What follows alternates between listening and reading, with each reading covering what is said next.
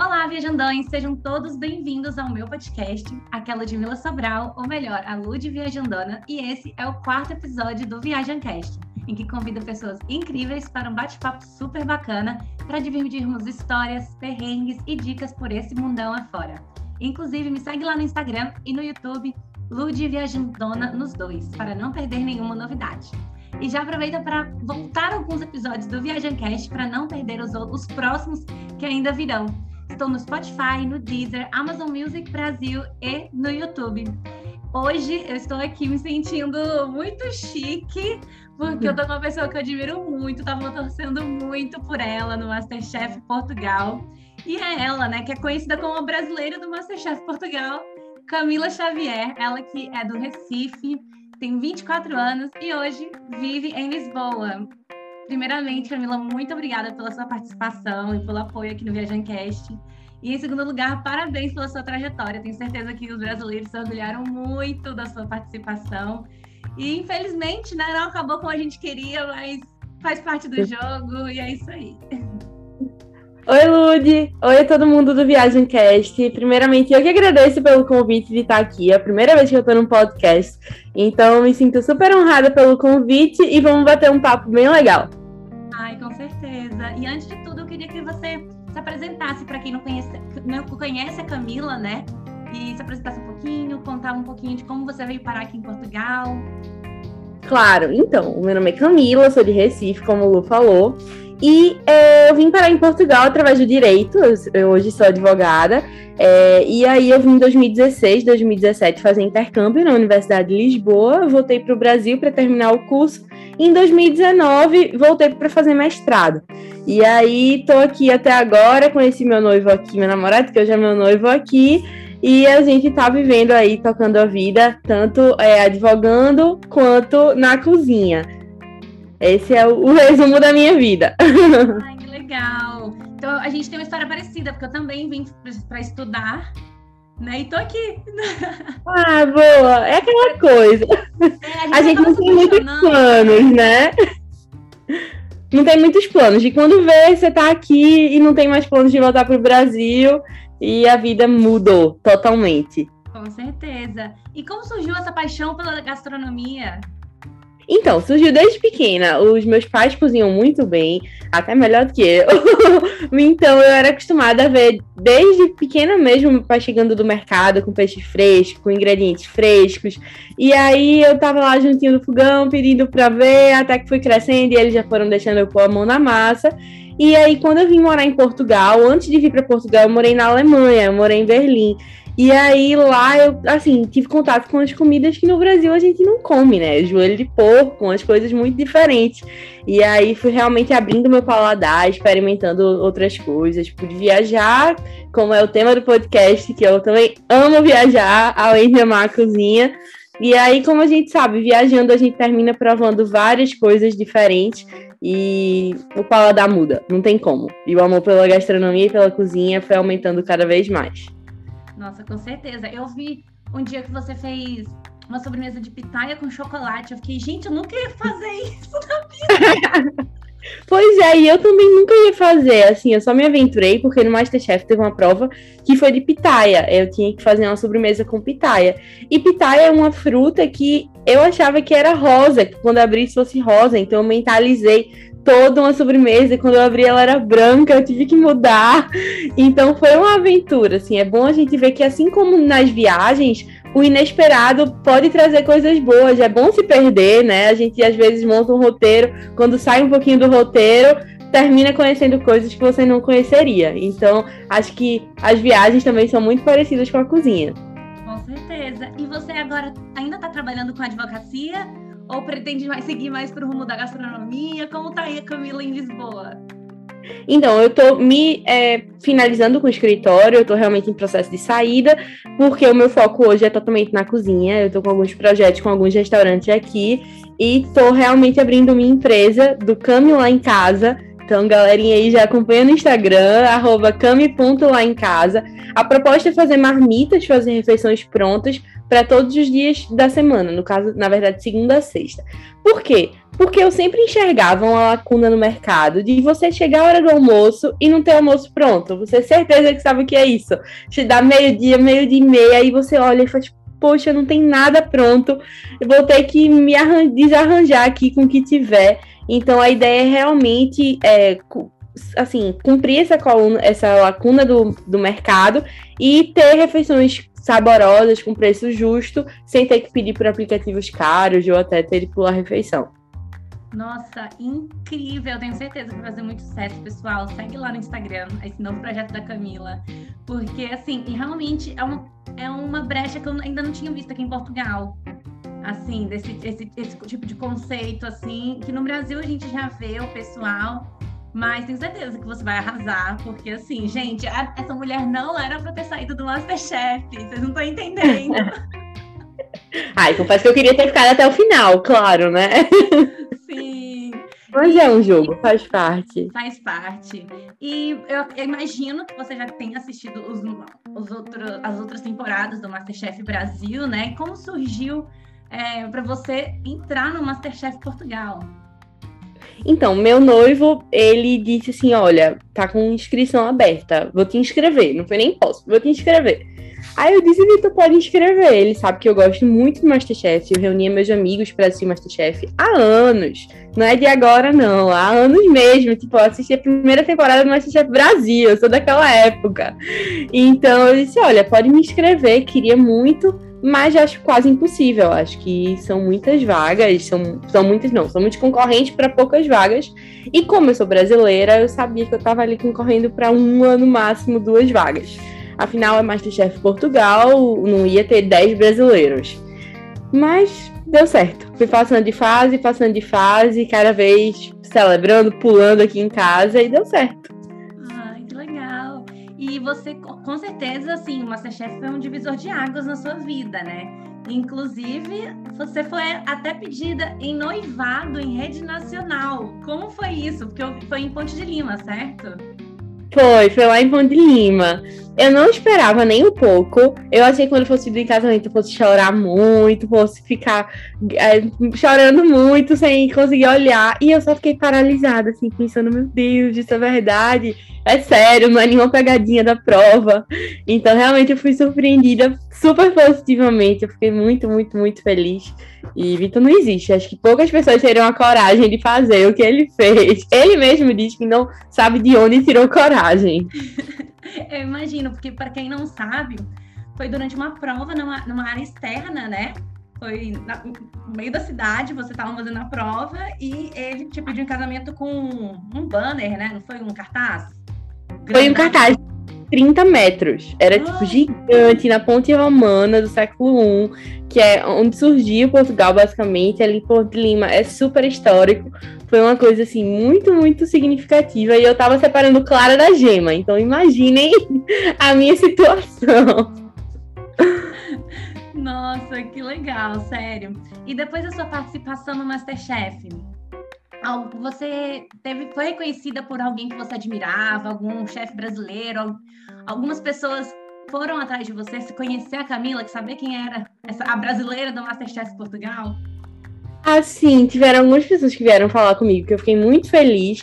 Principal, primeiro foram os participantes do Masterchef Brasil. Então, a Kelly, é, tiveram vários, mandaram mensagem para mim, até o Gabriel. Então, assim, quando eu vi eles falando comigo até hoje, a Juliana comenta nas minhas fotos, eu fico, meu Deus, eles têm verificado. estranho, né? Essa, essa sensação. E também vou confessar, eu tenho um pai e uma mãe muito babões. Então, meu pai, assim que eu entrei no Masterchef, mandou mensagem para todos os chefes que a gente assistia: Felipe Bronze, Emanuel Bassoleio, do Top Chef, do Mestres do Sabor, Zé Avilés. Então, quando eu vi no Instagram os chefes começando a responder e a me seguir, desejando muito sucesso, estavam a torcer por mim, eu fiquei. De onde é que vieram isso? Meus pais, aí fainham. Tá vendo, filha? Seu pai, seu pai é diferenciado. Eu falei, pai, pelo amor de Deus, Amei. vergonha. Amei seu pai.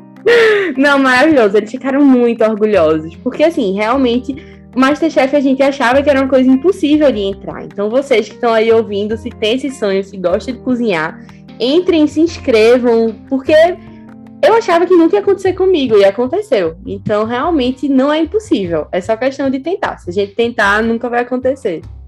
Nossa, Se a gente não tentar, né? Nunca vai acontecer. Com certeza. Se a gente não enfrentar os nossos medos, várias barreiras, as coisas não andam, né? E até mesmo a gente que vive aqui fora, se a gente não, não tentasse, tanta coisa boa não ia acontecer na nossa vida, né? Exato, exatamente. Com certeza. E o programa, ele é, base... ele é gravado em sequência, certo? Vocês gravam tudo, tudo junto, que na minha visão, vocês precisam meio que ter muita disponibilidade, né? Porque o programa em si já dura duas horas e meia. Imagina para gravar tudo. É. Quanto tempo dura essas, essas, filmagens, assim, mais ou menos? Não sei se você pode dizer. Posso, posso. As pessoas não têm noção que a gente morou numa, numa casa. É, acho que foi gravado por causa do Covid, foi melhor todo mundo isolar, mas acho que faz parte também da dinâmica do, pro, do programa. Afinal, é onde as relações de amizade se constroem, é onde a gente tem um contato mais íntimo com as pessoas, porque na gravação é aquela correria, e na casa é onde a gente tem tempo de conversar, de trocar receitas, de trocar ideias. Então, o programa, ele foi gravado é, em dois meses e meio, que a gente morou junto, dois, um pouquinho menos de dois meses e meio, e aí a gente gravava basicamente todos os dias e tinha um dia ou outro de folga. A gente realmente eram gravações muito intensas, de manhã até de noite quase. Era muito puxado, era um ritmo realmente uma prova de resistência. Eu digo a todo mundo. Não é fácil. É tanto que ali naquele episódio que eu fui eliminada, minha carinha desde o início já estava mais abatida, porque a gente tava muito cansado. Não tinha como minha cabeça pensar mais, sabe? Então eu tava, assim, realmente no nível de esgotamento, é, de pressão mesmo, de tudo, porque você se desliga da família, se desliga do trabalho, se desliga de basicamente tudo da sua vida para focar no Masterchef.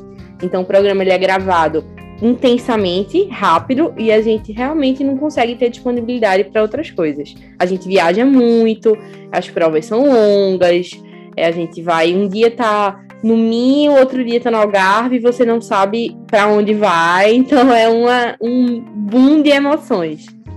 Gente, eu não sabia que vocês ficavam numa casa, é mesmo um reality show mesmo para vocês é. criarem, para criarem esses laços, né?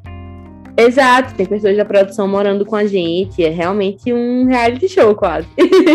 Mas não é um reality show, é um programa de culinária. Mas eu, o sentimento de você estar tá ali, ai meu Deus, eu tô numa casa com outros participantes, é, é muito diferente, assim, é um misto de emoções. Eu imagino, imagino.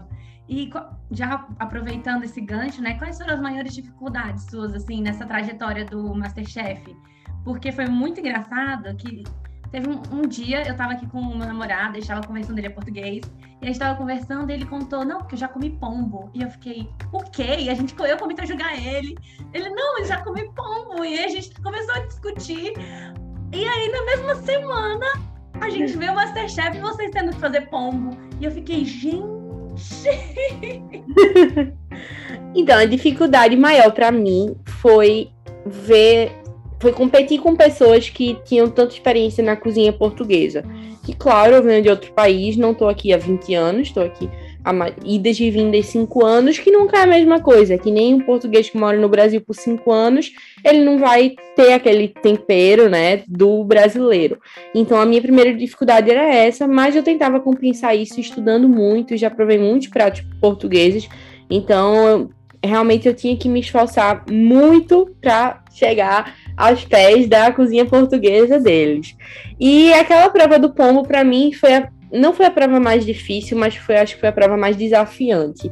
Foi porque você pegar um pombo inteiro e você, se for parar para pensar, né, no que é um pombo, a gente no Brasil que vê um pombo, até que em Portugal tem tanto pombo na rua, mas não é esse pombo, é um pombo de criação, é diferente, é, a alimentação é diferente, não é um pombo de rua.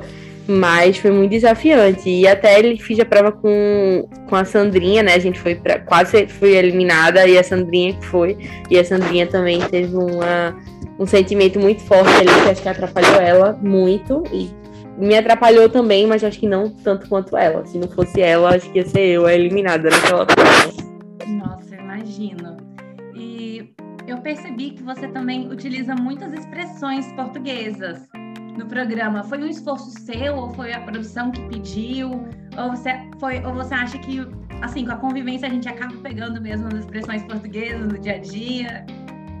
É, então, como eu já tô aqui há algum tempinho, eu acabei pegando muitas expressões. É, eu fiz faculdade basicamente só com portugueses, fiz mestrado só com portugueses, e até nas aulas eu sentia que eu precisava é, falar um pouco mais parecido com eles para ser pouco respeitada, sabe? Sendo bem sincera. É, até nas provas, já estudei na Universidade de Lisboa antes da nova, e tinha provas que tinha professores que realmente só queriam que a escrita fosse português de Portugal, o que para mim não faz o menor sentido porque eles já aceitam brasileiros. Então, ou era em português de Portugal ou era em inglês. Então, assim, eu tive que realmente. As pessoas às vezes olham e acham, ah, ela tá forçando sotaque. Mas eu tive que me desafiar muito para tentar falar um pouco parecido com eles e até a própria escrita. E acho que isso acaba refletindo toda vez que eu tenho contato com portugueses. Então não era ali uma horinha que eu tava forçando sotaque. Não, a gente morava junto, tinha o convívio junto, eu era a única brasileira.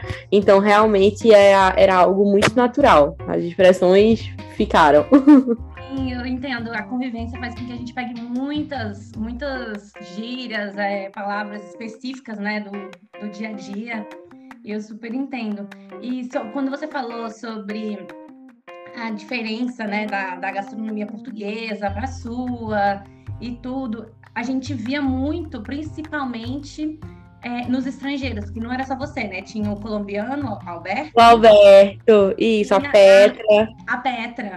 E a gente via muito que a culinária deles era muito específica, né? Da, da onde eles vieram e tudo. Então, e, e as provas do Masterchef Portugal, do que eu vi, tinha muito da culinária portuguesa, né? Então, eu imagino que para vocês deve ser ainda mais desafiador mesmo. Exato, muito diferente do Masterchef Portugal, porque lá no Masterchef Brasil, lá no Brasil a gente tem muitas influências francesas, inclusive a minha cozinha tem muitas influências francesas, e a gente aprende o bife Wellington, molhos emocionados com muita manteiga, creme de leite, né, que aqui é a nata, enquanto que aqui em Portugal, algumas vezes eu fui usar alguns ingredientes e fui chamada a atenção pelos chefes, porque não são típicos da culinária portuguesa. Então, os doces portugueses, por exemplo, são a base de ovo, leite, açúcar. Então, assim, eu, você fugia um pouquinho dali. Eu fiz um sorvete que eu coloquei leite condensado na base. Eu ganhei como melhor sorvete, foi a prova da castanha. Eu ganhei. Melhor sorvete não, melhor prato. Eu ganhei a melhor da prova. Mas eles criticaram o leite condensado. Então, é aquela coisa a gente dá, mas não é a culinária tradicional portuguesa que é meio que o, a ideia do programa, sabe? Então eu senti um pouco isso, essa eu querer sempre colocar ali algum tempero por fora e tá gostoso, mas não é a essência. Entendi. E voltando também para isso da diferença do MasterChef Brasil para o Portugal, você, o que eu senti, não sei se você também sentiu, eu senti que aqui os jurados dão muito mais dicas, vocês, em algumas provas, recebiam até um, um guião, né? As, instru as instruções dos pratos. Isso, Você uma ficha técnica. essa diferença? Então, eu não achei tanta diferença. Eu achei que eles já ajudavam, mas também era uma coisa muito subjetiva. Às vezes ajudava, mas era uma ajuda que às vezes ia atrapalhar. Claro que sempre os chefes eram maravilhosos e queriam ajudar, só que você ficava tão nervosa que às vezes falava uma coisa e você ficava com aquilo na cabeça e não conseguia desenvolver o prato porque ficava pensando naquilo e, e martelando aquela ideia. Então, assim, eles eram maravilhosos, os chefes daqui, incríveis, chefe Marlene, chefe Vitor chefe Oscar, eu sou super grata por tudo que eu aprendi com eles eles realmente estavam disponíveis sempre para a gente perguntar, para ajuda, tudo. Só que ali é você. Eles dão dicas, mas é você, sabe? Não tem muito. E é muito de sorte também. Às vezes ele dá uma dica que você realmente queria, como a chefe Marlene na prova da pitaia. Ela olhou e falou assim: ai, o que, que você faria? E eu fui falando, eu já tinha feito o parfait, já tava com o brown. O brown no forno tava fazendo parfait. E ela meio que deu a ideia do sorvete, sabe? De fazer também um sorvete. Ela já quando você olha pra pitaia, você pensa em quê? Porque não tem muita sobremesa com pitaia, né? Ela não tem muita estrutura. A polpa dela é uma polpa que é, é, é muito sutil, molinha, né? Então aí deu a ideia do sorvete. Então realmente tem algumas dicas que são de ouro e valem muito a pena. É muito Ai, bom ter o ali. Essa experiência, né, de estar com pessoas profissionais, reconhecidas, e ainda mais os convidados, né? Vocês faziam as provas de reprodução E você foi eliminada numa prova de reprodução, né? Pois é, aquela prova foi super difícil para mim, é a sobremesa mais difícil que tinha e tinha uma crostinha em cima que chama opaline. Quando eu tirei do forno que a minha quebrou, eu disse, ai, vou ser eliminada.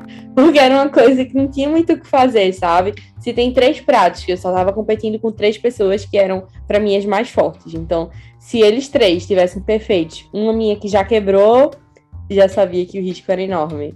Mas tiveram convidados super legais, inclusive é, numa uma prova depois que eu fui eliminada, teve o Henrique Sapessoa, que para mim é um dos meus ídolos daqui de Portugal. Eu queria muito conhecê-lo. E foi justamente na semana depois. Então eu fiquei muito triste de não fazer aquela prova. Imagino, nossa, imagino. Dá, dá, chega a dar uma raivinha, né? É. E depois dessa experiência no Masterchef, você encarava outro, outro programa de TV, outro reality show? Se te chamasse, ah, seria? Com certeza, eu queria ter me inscrito no Masterchef Brasil. Só não me inscrevi porque as audições começam agora em março. E agora em abril, maio, estou com um compromisso é, na área jurídica. Então, eu não vou poder me ater à cozinha, assim, somente a cozinha, exclusivamente. Então, eu queria muito ir para o Masterchef Brasil, queria muito, muito mesmo, mas não vai dar esse ano. Mas próximo ano eu vou me inscrever. Ah, Quem sabe se eu nada e tô em outro. Ai, tô torcendo, gente. Eu já quero a Camila no Masterchef Brasil, entendeu? Manda mensagem pra produção, pede eles pra guardar minha vaga. Guarda a vaga da Camila, pelo amor de Deus. Ela é rainha de Portugal. Vocês não, não podem perder essa menina, sério. e mudando um pouquinho de assunto, eu vi que vocês viajaram muito. Você mesmo nos finais de semana, né? A família tá aí, acaba viajando bastante. E o que, que você indicaria para o pessoal? Tipo, ai, não podem vir para Portugal e deixar de fazer lugar, lugares que você assim se surpreendeu por aqui para Portugal. Aqui eu acho que tem aqueles lugares óbvios que a pessoa vem passar uma semana, que é Lisboa Porto, né? Que acho que é o, o, o básico. Mas fugindo disso, os lugares que eu gosto muito. Eu fui esse fim de semana para Extremóis, que eu não conhecia. Achei super bonita. Lá tem um restaurante da chefe, que eu fiz de sobremesa no Masterchef, que é a chefe Michelle. Então é um lugar super bonito. A cidade é toda branquinha, as casas são branquinhas. É um lugar que é super diferente, que eu super recomendo. Além disso, eu gosto muito de Óbidos, acho que é uma vila super é, bonita para você passar a tarde, provar ginginha, andar ali por cima da muralha. Ponte de Lima foi um lugar que me surpreendeu muito. Eu não fazia ideia do quanto era bonita. É uma cidade linda que você vê realmente os nativos. Eles não é uma cidade, é uma vila. E eles fazem questão de continuar a ser vila. Porque as pessoas que moram ali realmente se identificam com aquela coisa pequenininha.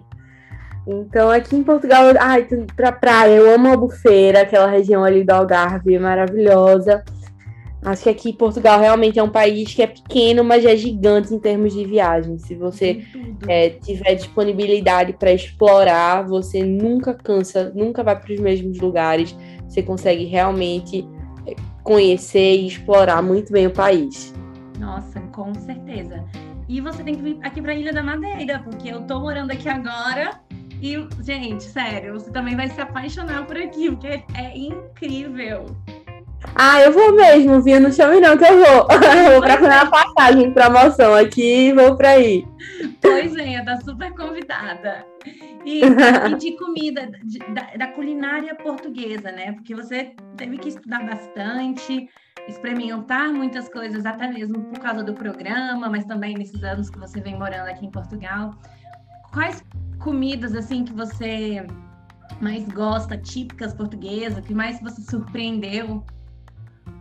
O meu paladar mudou muito desde que eu vim morar aqui, porque, sendo bem sincero, eu não gostava das sobremesas portuguesas. Eu achava tudo com gosto de ovo. Eu achava que tinha umas que eram muito doces e outra que parecia que faltava açúcar.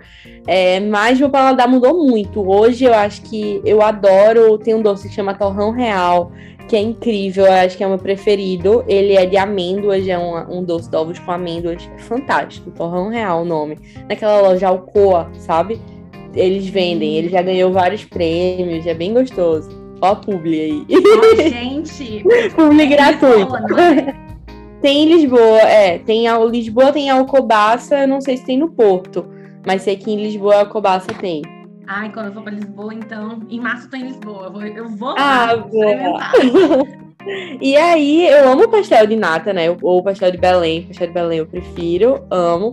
Mas eu acho que a minha favorita, sabe o que é? É a francesinha. Eu adoro francesinha. Ai, Acho que no. Brasil não tem nada nem parecido. O que mais se aproxima da ideia seria o croque monsieur na França, que é a base de bechamel, para quem não sabe, a base de bechamel, queijo, ele é gratinado. E a francesinha tem uma proposta diferente, o molho da francesinha. Eu gosto muito da da Taberna Londrina, que abriu uma filial aqui em Lisboa. E adoro ir lá. De domingo a gente vai direto almoçar. então, Ai. minhas comidas favoritas são francesinha e pastel de, pastel de nata, pastel de Belém. Nossa, mas o, a culinária portuguesa eu acho incrível também. Meu paladar mudou muito desde que vim pra cá também. E gosto muito de experimentar as coisas típicas aqui também. E eu, ao contrário, sou ao contrário de você, eu amo os doces de ovos. Eu já cheguei assim amando. Ah, é? Da primeira vez que eu vim visitar, tipo, eu como tudo, ovos, ovos moles, tudo. Eu era aquela criança que ia pra festinha, e tudo que tinha fios de ovos eu comia. No Brasil Ah, tem aqueles salgadinhos fios de engraçado. ovos com bacon. Gente, eu amo aquilo. ah, é? não conheço. Não. Eu Recife não tem, não. É tipo um salgadinho em festa de criança. É um sal, tipo um, um enroladinho de salsicha, só que tem bacon Sim. e fios de ovos dentro. Ah, Pelo não, em Recife não tem, não. Em Brasília, assim, em alguns estados, assim, eu já vi. E aí, nossa, eu adoro aquilo. Eu tudo de ovo eu gosto. Mas a francesinha, eu não gostava quando eu, no, no- início, quando eu vim pra cá, eu morava no Porto, né? Não gostava, mas eu fui experimentando de lugares diferentes e hoje eu amo. Eu sou tipo louca também. ah, boa. E no supermercado, assim, só a alimentação mudou muito.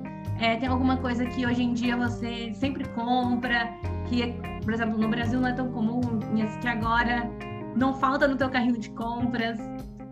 Aqui eu criei um costume muito grande de usar o alho poró, que aqui é o alho francês, para fazer caldos. Então, sempre que eu vou fazer algum preparado, eu gosto de fazer caldo com antecedência. E aí fica a dica, galera. Sobrou o resto de, de ossos de carne, é, resto de legumes, cascas de cebola, tudo, tudo, tudo. Não joguem fora. Coloca para fazer um caldo. E aí eu gosto muito de usar o alho poró também, o alho francês, para fazer esses caldos. Deixa reduzir bastante. Depois pode colocar até em forminhas de gelo, congela num saquinho e pronto. Toda vez que for fazer um risoto ou quer cozinhar um peito de frango, coloca esse caldo e vai ficar muito mais saboroso. Então fica a dica. Incrível. E agora eu vou para o nosso momento Ryanair, o momento Emirates do programa. Porque aqui é, nós vamos falar do momento Ryanair, que é uma empresa aérea low cost, para quem não conhece, né, de baixo custo, que vai voa para dezenas de cidades europeias e que em breve vai chegar aqui na ilha. A partir de abril eles vão voar para cá também. E eles cobram por tudo, né? Eles cobram por assento, vendem raspadinha. Você quer embarque prioritário, tem que pagar, que pagam por tudo. Então é o momento Ryanair, né? Que é o momento perrengue. Mas também temos o momento Emirates, que é uma das empresas mais famosas, companhias aéreas mais famosas, de luxo aí no mundo, que eu nunca viajei, mas é aquele momento venci na vida, sabe?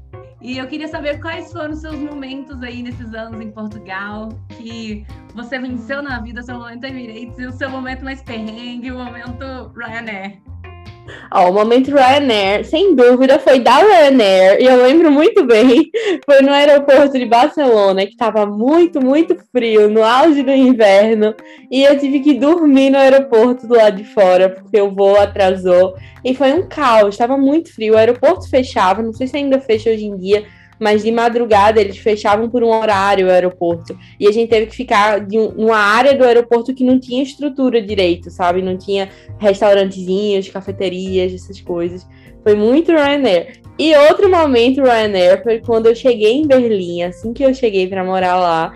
E eu desci no aeroporto de madrugada, tava muito frio também. E o trem quebrou no meio de uma floresta, assim, no meio da estação.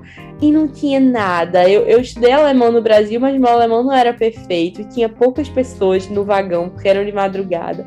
E aí, por sorte, teve um casal de BH que eu não tenho nem contato mais com eles, nem tenho número, nada, mas eu lembro até hoje. Eles me ajudaram, porque eles tinham um celular com chip, com cartão, e aí me ajudaram a encontrar outro caminho para ir para casa. Mas se não fosse eles, o perrengue foi grande.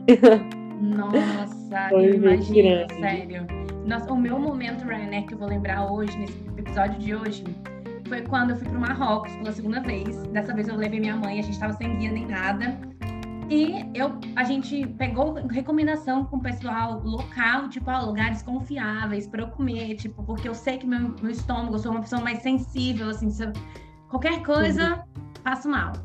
E aí eles indicaram, o pessoal indicou um restaurante bom, estava cheio de turista, comi comida diferente da minha mãe. A minha a carne estragada, alguma coisa assim. A gente passei muito mal. Eu vomitei, eu passei muito mal a noite toda. A gente tava no Airbnb, não tinha nem para quem pedir socorro.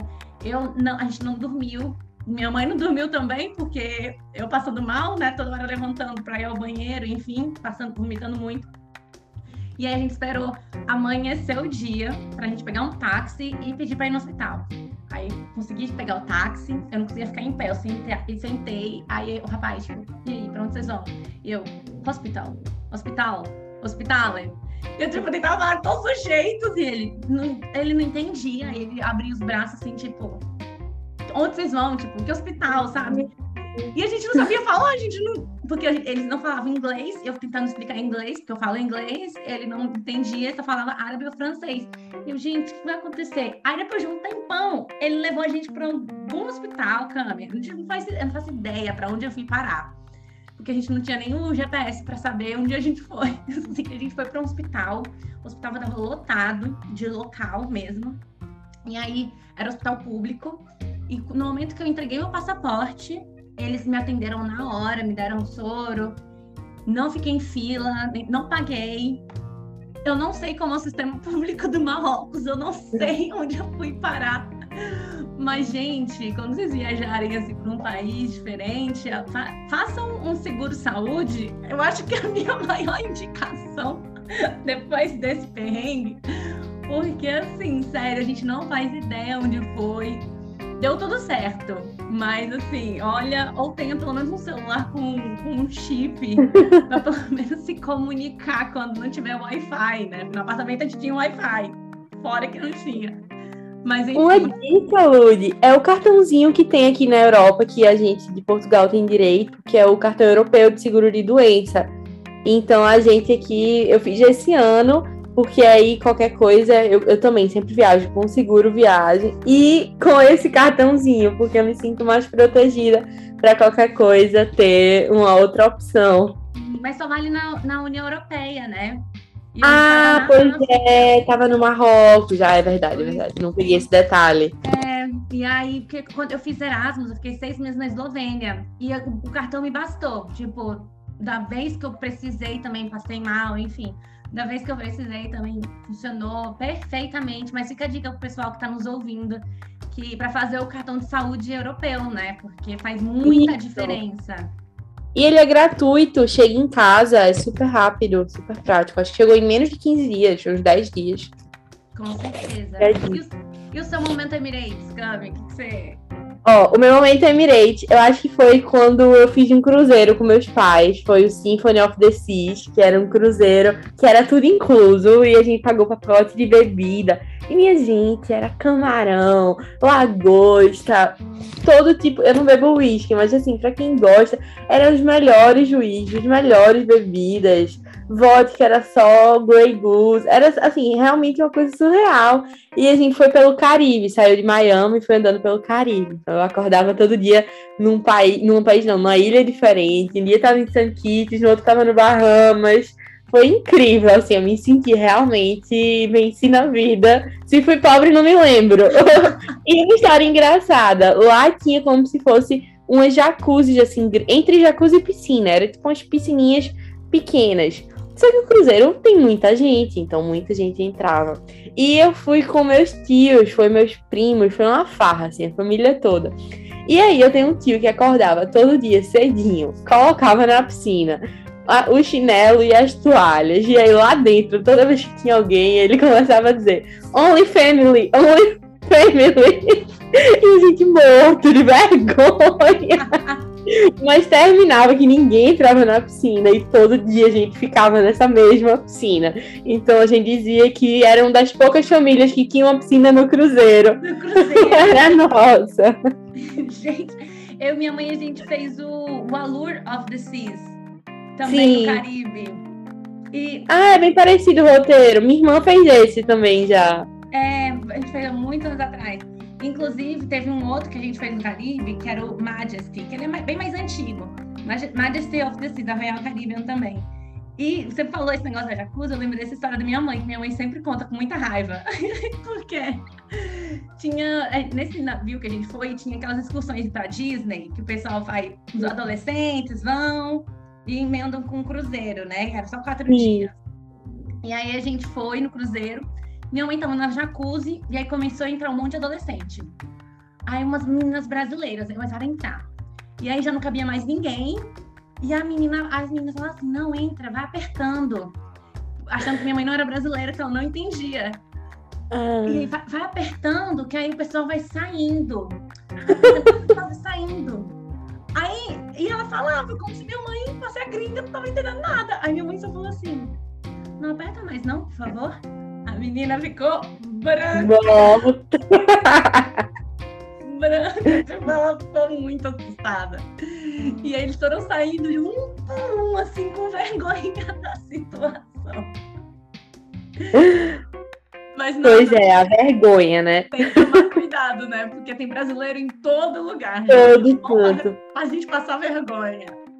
Aí teve uma vez que a gente tava em, em Miami, foi nessa viagem, na praia. E aí, do nada, tava tocando uma música de brega funk, que é um ritmo muito de Recife. Ah, E aí minha irmã fez, já, é certeza que é de Recife. E passou perto, assim, e falou alguma coisa. E quando viu, eles estavam falando alguma língua, tipo, sei lá, se era francês, mas era de outro país. E a gente ficou, meu Deus, como é que eles estão ouvindo a música de Recife? Então, quem nunca, né, achou que era uma língua e na verdade era de outra.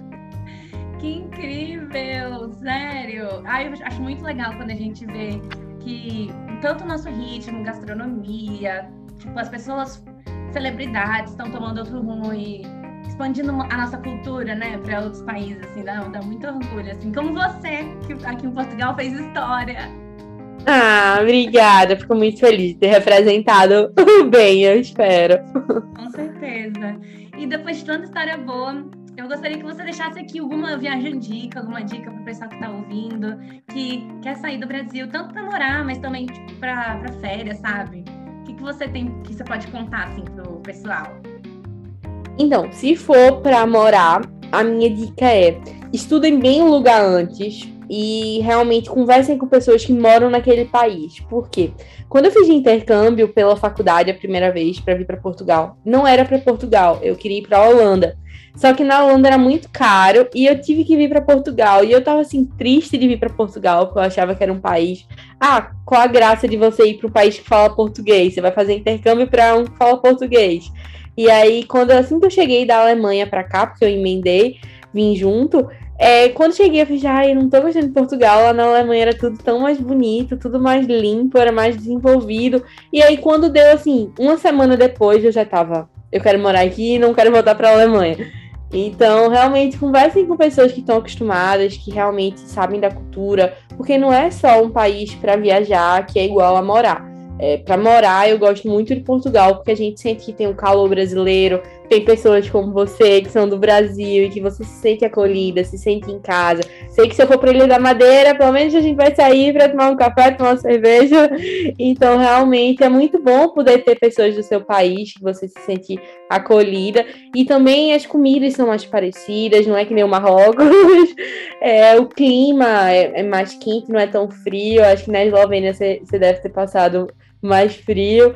Então, realmente, assim, acho que tudo, até o sol. Eu tenho uma amiga que mora na Irlanda e ela quer vir pra cá porque ela não aguenta mais viver com dias nublados. Isso tá afetando o humor dela, tudo. Então, realmente, para morar, a minha dica é: conversem, estudem bastante sobre o lugar para tomar a decisão certa. E não tenha medo de arriscar. Se você tomar a decisão e não estiver gostando, mude. A gente é muito novo ainda, acho que tem um mundão inteiro para explorar.